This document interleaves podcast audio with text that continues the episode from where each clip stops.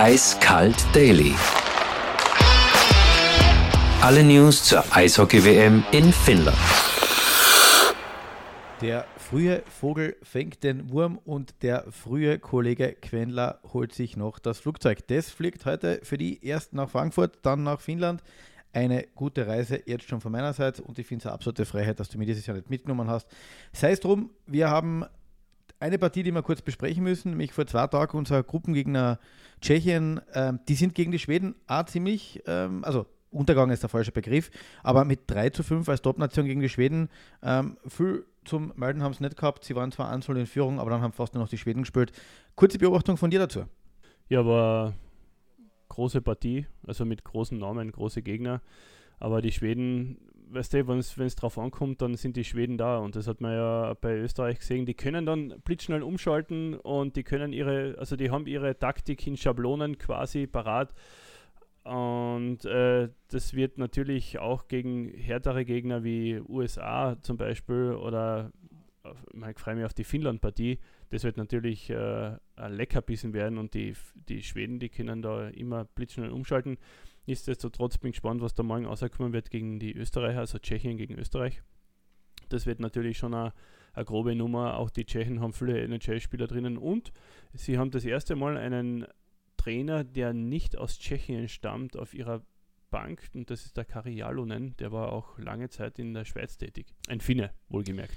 Ähm, sonst muss man sagen, sonst muss man sagen, was mir interessant aufgefallen ist, dass sich die Finnen als unser Gruppengegner gegen die Letten relativ schwer getan haben. Äh, mit einem 2-1, das ist jetzt auch nicht so überzeugend äh, gewesen, unter Anführungszeichen. Und vor allem muss man sagen, dass ähm, das Siegestor für die Finnen ist relativ spät gefallen. Das war im, äh, erst in der 57. Minute, geschossen von übrigens von Michael Grandlund und an den können sich viele noch erinnern, weil er hat eines der wahnsinnigsten Tore der WM-Geschichte geschossen, nämlich vor genau elf Jahren ja, äh, im Lacrosse-Stil gegen Russland.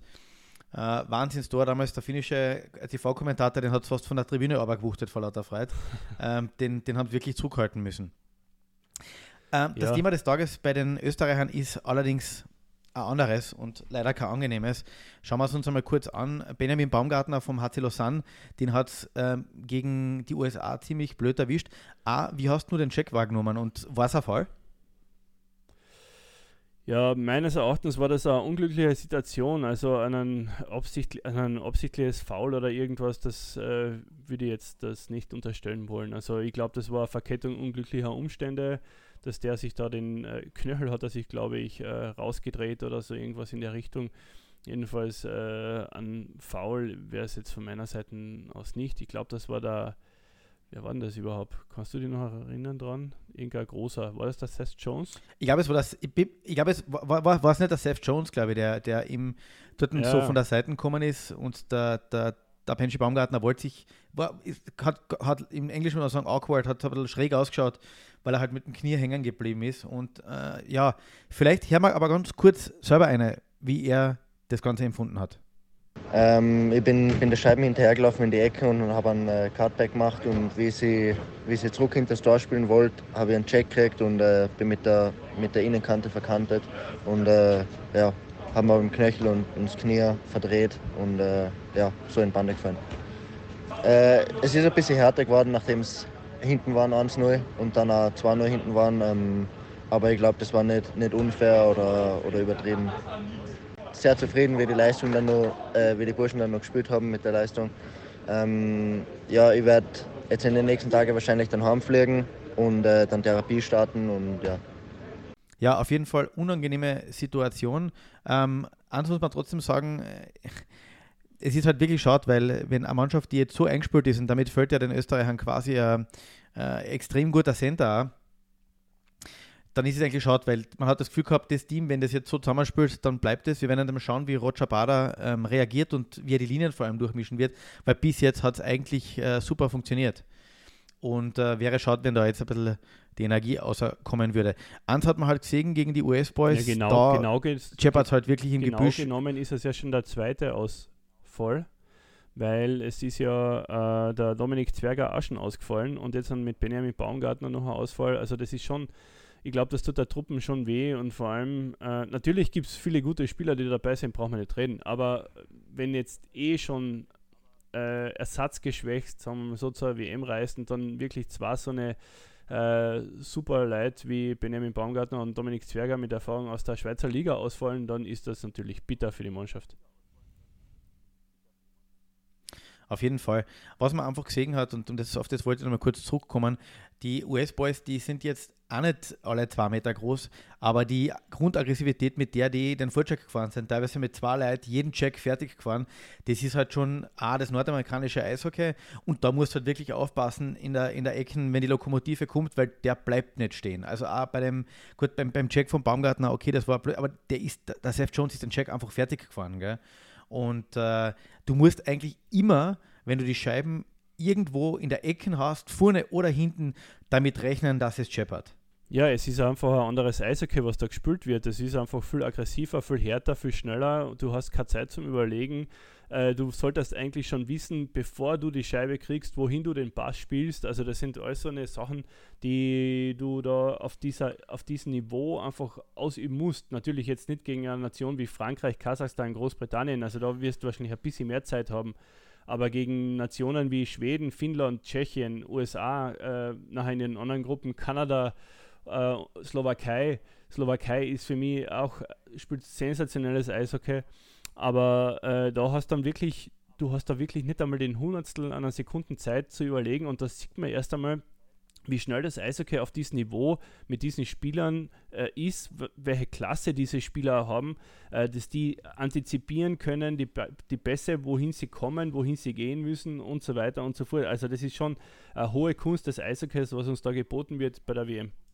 Ähm, auf einen müssen wir, glaube ich, bei Tschechien trotzdem extrem vorbereitet sein. Thomas Schertl ähm, Stürmer von San Jose. Ähm, die Fans werden sich an eine ganz gewisse Partie von ihm erinnern. Und das war, wenn ich mich ganz täusche, gegen die New York Rangers, erste NHL-Saison, vier Tore in einer Partie. Und den, das letzte Tor hat er dem Henrik Lundqvist, da hat er sich selber die Scheiben äh, durch die Viers durchgespielt und dann ins Kreuzig aufgetan.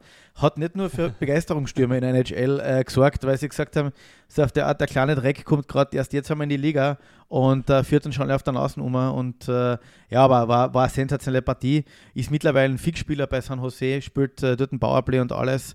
Ähm, bin gespannt. 1,88 äh, groß, also das ist jetzt auch kein Zwerg und äh, gilt als einer der, der, schnellsten und vor allem stocktechnisch stärksten auf der westlichen Seite, sage ich mal, ähm, in, der, in, der, in der NHL. Ja, und damit kommen wir wieder zu unserer allseits beliebten Kategorie. Hier ist Sim Liebig mit unserer Serie Finnland für Fortgeschrittene. Gemma!